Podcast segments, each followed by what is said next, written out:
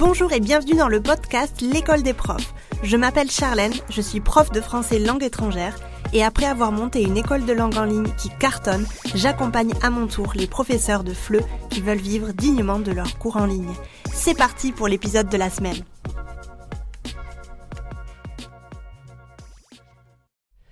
Aujourd'hui, ça va faire mal. Clairement.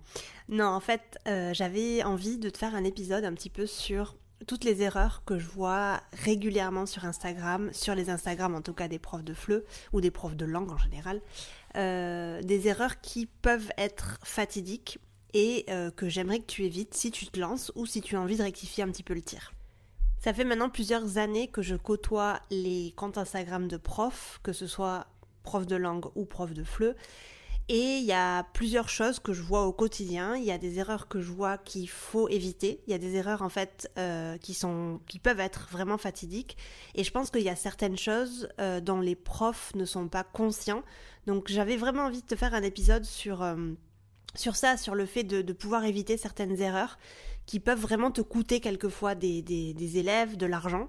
Alors aujourd'hui, dans cet épisode, je vais vraiment te parler des choses euh, que je vois très régulièrement. Il y a d'autres erreurs que, que, je peux te que je peux te donner en conseil, mais aujourd'hui j'ai voulu en, en répertorier seulement 5 qui sont en fait pour moi les 5 plus grosses et les 5 plus régulières que je vois en tout cas euh, chez les profs de FLE ou les profs de langue en général. Euh, je pense que j'ai développé un œil assez critique ces dernières années parce que ça fait maintenant plus de deux ans que j'accompagne les profs euh, de langue à se lancer en tant qu'indépendant. Je vois très très bien en fait ce qui marche et ce qui ne marche pas. Je vois aussi que quelquefois euh, ça n'a pas rapport avec ça mais c'est plus une question de personnalité. Ça aussi il faut être clair et il faut être honnête aussi.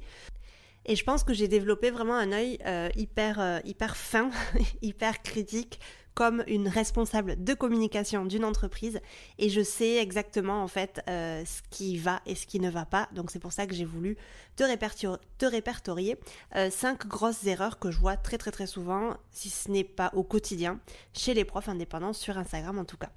La première erreur, on va parler de la biographie. Donc la biographie sur Instagram, c'est ce qui te définit. Quand tu, as, quand tu arrives sur un compte Instagram, tu as la photo de profil, tu as le nom du compte, tu as le nombre de followers, d'abonnés, avec le nombre de, de, personnes que cette personne suit. Et ensuite, tout en bas, tu as la... Enfin, tout en bas, non. Et juste en bas, tu as la bio, la biographie. La biographie, en fait, c'est vraiment, pour moi, ta porte d'entrée vers ton univers c'est quelque chose qui est hyper important à euh, soigner. Tu dois attirer l'œil grâce à ta bio. Si tu ne fais rien sur ta bio, si tu ne réfléchis pas à l'impact que tu veux donner toi euh, sur le réseau social en question, ici sur Instagram, euh, vraiment tu es en train de perdre ton temps. Donc une biographie sans avoir réfléchi à l'impact qu'on veut donner, c'est clairement du gâchis pour moi. Parce que la biographie Instagram, c'est ta porte d'entrée dans ton univers, comme je viens de te le dire. On n'est plus au début d'Instagram. Donc tu dois vraiment savoir te démarquer grâce à ta bio. Tu dois faire les choses en réfléchissant et pas de manière hasardeuse. Ne sous-estime pas le pouvoir qu'a ta bio et ta photo. D'ailleurs, on n'en parlera pas de la photo, mais pour moi, c'est quand même très très logique que la photo doit être déjà de bonne qualité et qu'on comprenne en fait ce que tu proposes. Ou en tout cas, si tu représentes ta marque, qu'on voit clairement ton visage et qu'on ait envie, tu vois, de cliquer ou de te suivre. Mais ta biographie, elle doit transmettre un message, elle doit donner envie, elle doit attirer l'œil. Donc, si par exemple, tu t'adresses à des débutants, tu vois, qui veulent apprendre le français, bah, je ne comprendrais pas pourquoi ta bio elle est en français, par exemple, puisque tu t'adresses à des débutants. Il faut savoir que sur les réseaux sociaux, les personnes qui vont te suivre ou pas d'ailleurs, elles ont des millions et des millions de comptes qu'elles voient tous les jours défiler et défiler. Si tu ne sais pas attirer l'œil de ces personnes-là, elles vont passer à côté de ton contenu. Donc c'est hyper important que tu travailles ta bio, que tu dises qui tu es, que tu euh, donnes ta promesse, donc qu'est-ce que tu apportes, qu'est-ce que tu peux apporter en tout cas à ces personnes-là, et à qui tu t'adresses. Si on ne sait pas ce que tu apportes, si on ne sait pas à qui tu t'adresses, et si on ne sait pas qui tu es, comment est-ce que tu veux que les personnes, seulement parce que tu as 3, 4, 5 posts sympas, elles s'abonnent à toi? C'est compliqué. Donc vraiment, si tu te lances sur les réseaux ou si tu es sur les réseaux mais que tu galères à te faire connaître, réfléchis et pose-toi la question si est-ce que ta bio elle attire l'œil et si ta bio, elle est vraiment compréhensible pour la cible que tu as envie d'attirer. Si par contre tu ne sais pas comment choisir ton élève idéal, que tu n'as pas encore réfléchi à tout ça, je t'invite à écouter l'épisode 26 de ce podcast qui t'aidera déjà un petit peu à définir le chemin que tu aimerais prendre. Si tu n'as pas encore d'élève idéal, je t'invite vraiment à écouter cet épisode qui te donnera un petit peu quelques, voilà, quelques, petites, euh, astuces et quelques petits conseils parce que selon moi, si tu n'as pas d'élève idéal, forcément ce sera difficile d'avoir une bio qui attirera les personnes que tu as envie d'attirer. La deuxième erreur que je vois très très très très très souvent, c'est l'irrégularité. Pendant une semaine, on est à fond, on se lance sur Instagram, on se dit ouais, je vais tout cartonner, je vais tout péter, et ensuite on se décourage parce que ben on voit que finalement on, on cartonne pas tout, que finalement ça prend du temps, que finalement il faut arriver à séduire notre fameux euh, pote l'algorithme et que ça prend pas une semaine, ça prend pas deux semaines, ça prend même pas deux mois, ça prend du temps. Tous les comptes qui ont maintenant beaucoup d'abonnés et qui euh, sont là depuis longtemps, il faut que tu réfléchisses et il faut que tu te rendes compte que ces comptes-là, ils ont commencé il y a longtemps, ils ont commencé à zéro. Donc, c'est très important que tu sois régulier parce que sinon la plateforme, elle va pas t'aimer. L'algorithme, il va mettre en avant tes, contenus seulement si tu es régulier. Donc, deux posts par mois, non, ça ne suffit pas. Ça ne suffit absolument pas. Une story par, euh, par semaine, non plus, ça ne suffit pas. Donc il faut que tu aies une fréquence régulière, mais il faut que cette fréquence régulière, elle soit sur du long terme. Et c'est pas une question d'être esclave de la, de la, de la plateforme, c'est une question que si tu as choisi cette plateforme, c'est parce que tu sais pourquoi tu l'as choisie. Si par contre tu ne sais pas pourquoi tu as choisi cette plateforme et que tu l'as choisie vraiment de façon hasardeuse encore une fois, là aussi il y a du travail à faire parce que peut-être que finalement ton élève idéal il ne se situe pas dans cette plateforme là. Donc vraiment la régularité c'est la clé pour moi de la réussite sur les réseaux sociaux. C'est aussi la manière, selon moi, pour créer du lien avec tes prospects. Et c'est comme finalement l'amitié.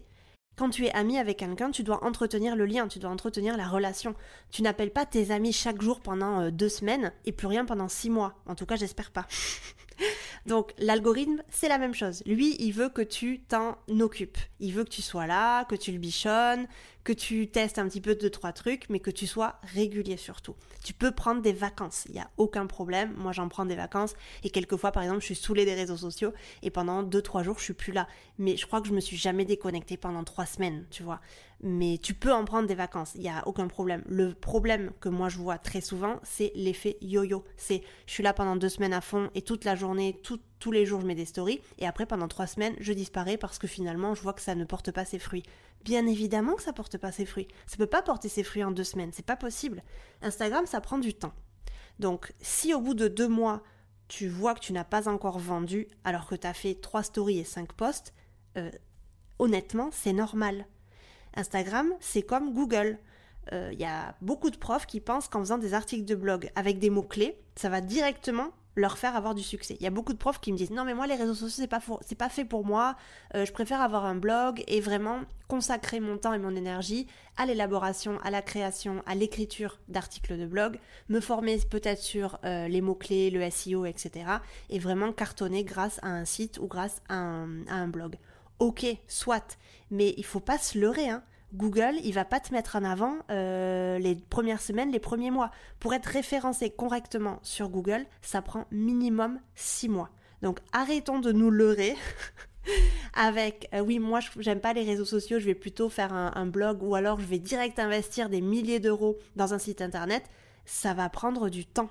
Donc tout ce qui est création d'entreprise, tout ce qui est euh, vente, etc ça prend du temps. Moi, j'ai jamais vu un prof qui arrive sur les réseaux et au bout d'un mois, il cartonne, il remplit tous ses groupes, euh, il a plein de, cours particuliers. J'ai jamais vu ça, c'est pas possible. Donc, si tu te lances vraiment dans l'aventure entrepreneuriale en tant que prof indépendant, il faut que tu saches que tu devras être patient. Vraiment patient. Ça peut prendre une année entière. Ça peut prendre même deux ans. Mais la chose importante, c'est d'être régulier. C'est, souviens-toi que c'est comme l'amitié finalement. Des fois, tu vas appeler tes potes bah, ce sera pas ta journée, ou peut-être que euh, l'autre, euh, la personne au bout du fil, bah, elle sera pas vraiment de, très très bonne humeur. Et finalement, l'appel, il va pas être très, euh, très intéressant, très fructueux. Mais peut-être que d'ici, je sais pas, une semaine, quand vous vous appelez, ça va être génial. C'est un petit peu comme ça. C'est des vagues finalement, mais la clé, c'est la régularité. On ne se décourage pas juste un mois après avoir lancé notre, notre Instagram parce qu'on n'a pas encore les résultats escomptés. C'est pas possible. Euh, c'est pas possible. Et une chose qui est importante aussi et que je te répète, c'est que la manière de pouvoir, de pouvoir vendre tes cours un peu plus tard, c'est vraiment d'avoir créé du lien en amont et d'avoir vraiment euh, assis, entre guillemets, ton expertise. Les personnes qui vont acheter tes cours, elles vont être convaincues de ton travail, mais aussi elles auront ressenti des émotions parce qu'elles auront créé du lien avec toi. Donc fais attention à ça. La troisième erreur que je vois très très souvent, c'est euh, le fait de communiquer sur les réseaux seulement pour vendre. Voilà. ça aussi, je trouve ça euh, incroyable. Alors, on n'est jamais sur les réseaux ou alors on est hyper irrégulier, mais par contre les posts avec les infos sur les cours, les tarifs, etc. et puis contactez-moi DM, etc. Ça, j'en vois, vois, énormément. Mais ici, en fait, ce qui se passe, c'est que tu ne respectes pas l'entonnoir de vente. L'entonnoir de vente, c'est quoi? C'est tu es sur les réseaux, tu produis du contenu, il y a des personnes qui arrivent sur ton, sur ton compte, elles aiment ce que tu fais, elles aiment ce que tu proposes. Euh, tu vas leur proposer peut-être de télécharger ton e-book ou euh, de t'inscrire à ta newsletter. Elles vont rentrer dans ce tunnel-là parce qu'elles aiment ce que tu leur proposes. Et puis un jour, tu vas peut-être leur envoyer un email en leur proposant des cours particuliers ou des cours en groupe. Elles vont rentrer là-dedans. Donc en fait, l'entonnoir, ça va de du plus grand au plus petit. Il y a beaucoup de personnes qui vont arriver sur ton compte, mais il y en a euh, juste un petit pourcentage qui vont convertir, qui vont devenir tes élèves. Donc quand tu communiques juste pour la vente, pour moi en tout cas, c'est comme euh, pisser dans un violon, excuse-moi l'expression. Parce que déjà, tu ne fais aucun effort de, création de liens. Comme, je t'ai dit tout à l'heure dans, la, dans, la, dans l'erreur numéro 2, c'est hyper important de savoir créer du lien et de savoir envoyer, en tout cas, enfin, faire ressentir des émotions à ces personnes-là. Tu peux pas demander à tes abonnés de sortir leur carte bleue et d'acheter tes cours si toi-même tu brûles les étapes. C'est pas possible. Si tu ne crées pas de lien avec ces personnes-là, elles n'achèteront pas tes cours. Désolée de te, le dire. Sans confiance, il n'y a pas de vente. C'est, c'est pas possible. J'ai jamais vu ça. Donc, vraiment, fais un effort sur la création de liens, c'est comme l'amitié encore une fois. Fais un effort sur tout ce qui est création de contenu pour vraiment montrer à tes élèves que tu es digne de confiance. Ensuite, tu pourras passer à la communication pour la vente. Mais ne brûle pas les étapes. Réfléchis toujours à ton entonnoir de vente. C'est important qu'il y ait beaucoup de personnes qui te voient, donc que tu sois visible.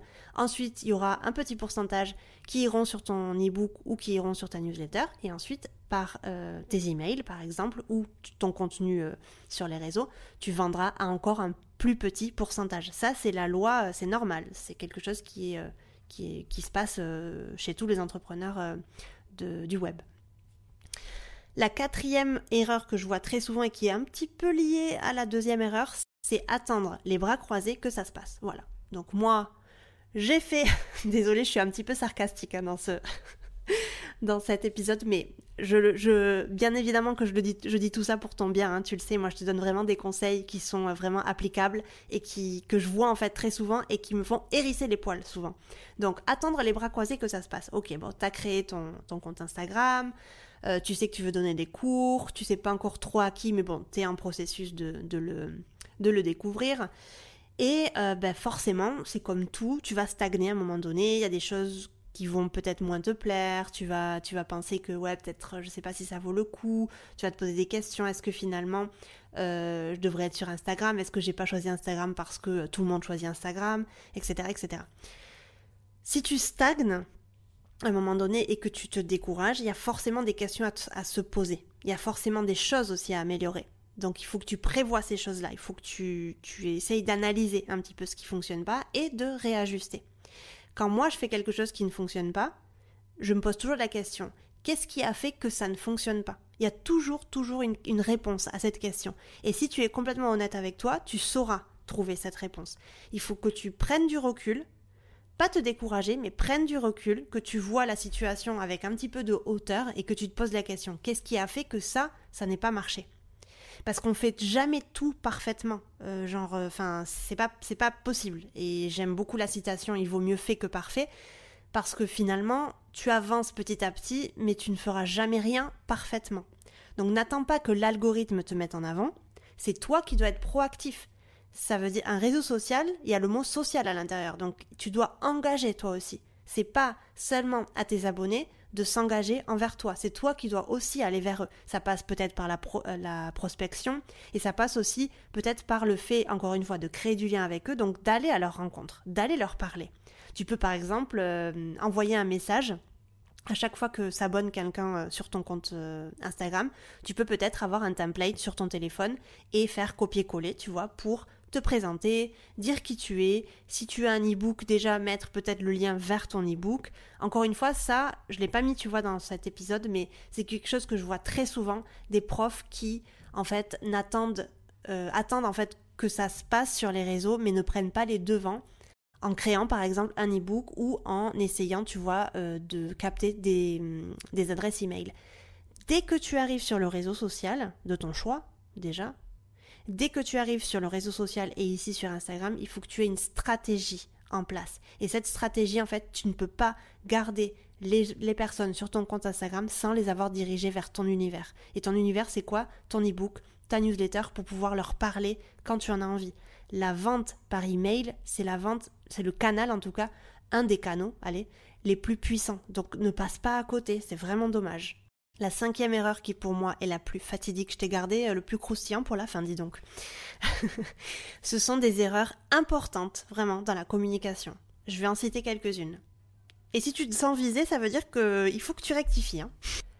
Je vais te donner quelques exemples du coup et tu pourras peut-être te rendre compte si toi tu fais bien ou euh, mal les choses. La communication c'est vraiment très très très importante dans une entreprise. Tu dois connaître quelques stratégies de communication et quelques techniques de communication pour pouvoir attirer les personnes vers ton contenu. Si tu te plantes et que tu fais des erreurs importantes dans la communication, sincèrement, tu vas perdre de l'argent, tu vas perdre ton temps, de l'énergie et ton courage parce que tu vas te décourager et je, je comprendrai que tu le fasses. Quelques exemples. Utiliser l'anglais alors qu'on s'adresse à des Espagnols. Là, je ne comprends pas. C'est véridique, hein, je, l'ai déjà vu. Je ne comprends pas pourquoi on utilise l'anglais alors qu'on s'adresse à des Espagnols. Si tu t'adresses à des Espagnols, ça veut dire que tu comprends et que tu connais leur culture et leur langue. Si... Sincèrement, les Espagnols, ils n'ont pas un super niveau d'anglais. C'est comme les Français. Et je te le dis en connaissance de cause parce que j'habite en Espagne depuis plus de 15 ans. Donc, un espagnol qui va voir ton contenu en anglais, il va sincèrement passer à côté. Il va se dire mais enfin, je ne comprends rien à ce qu'elle veut me vendre, je ne comprends rien à ce qui est écrit sur le poste, euh, c'est ciao. Deuxième exemple, se plaindre de son travail et montrer une image négative de soi. Attention, parce que ton compte Instagram, il est directement connecté à ton image. Donc les profs qui prennent euh, leur téléphone et qui font des stories pour se plaindre de leur travail parce que X ou Y, parce que, je sais pas, leur dernier euh, élève est arrivé en retard ou euh, ben, ils n'ont pas pu remplir leur groupe et ben, c'est la faute à tout le monde. ça, c'est niette. Pourquoi est-ce que tes abonnés qui sont en théorie tes futurs élèves, il regarderait des stories dans lesquelles toi tu es en train de démonter tout le monde et de dire que euh, ton travail euh, ça te fait chier et que et que voilà blablabla tu montres une image hyper négative de toi et puis ces personnes-là, elles ne vont absolument pas comprendre. N'oublie pas que tu ne t'adresses pas à des natifs, tu t'adresses à des personnes qui apprennent le français. Donc pourquoi est-ce que ces personnes-là, elles devraient voir des, des, stories avec toi en train de te plaindre? C'est Pour moi en tout cas, c'est no sense complètement. Je, je ne comprends pas. Sincèrement, je ne comprends pas. C'est comme si moi, sur mon compte Instagram, je m'adressais à mes élèves. En fait, j'arrive même pas à te l'expliquer tellement je trouve ça euh, complètement sorti de contexte. Je m'adressais à mes élèves et euh, je me plaindrais en fait de mon travail de professeur, alors que mon compte Instagram, il est uniquement pour ma cible qui est les profs, pour mon travail de formatrice de prof. Bref, un autre exemple qui est très lié à ça aussi. Parler au prof sur son compte Instagram alors que ton compte, il est destiné à des abonnés élèves. Il y a beaucoup de profs aussi qui font ça. Pourquoi est-ce que on, irait parler à des profs en story par exemple alors que ton compte, il s'adresse à des abonnés? Pareil, là tes abonnés, ils ne comprennent rien. Une personne qui ne comprend pas ton contenu, elle va perdre de plus en plus de l'intérêt. Un autre exemple aussi que je vois très souvent et je ne comprends pas, partager tout et n'importe quoi une photo euh, de ton chat, une photo de ta maison de campagne en travaux, une photo de ton dernier euh, euh, voyage en amoureux, un truc qui a rien à voir avec tes cours. Alors, ne me dis pas ce que je n'ai pas dit. Je suis très je suis extrêmement d'accord de partager des choses de notre vie privée pour humaniser un petit peu notre compte. Ça, je suis complètement d'accord et moi-même je le fais, il hein, n'y a aucun problème. Mais jamais je mettrai une photo de mon frère avec son gâteau d'anniversaire. Parce que je ne comprends pas en fait la finalité de ça.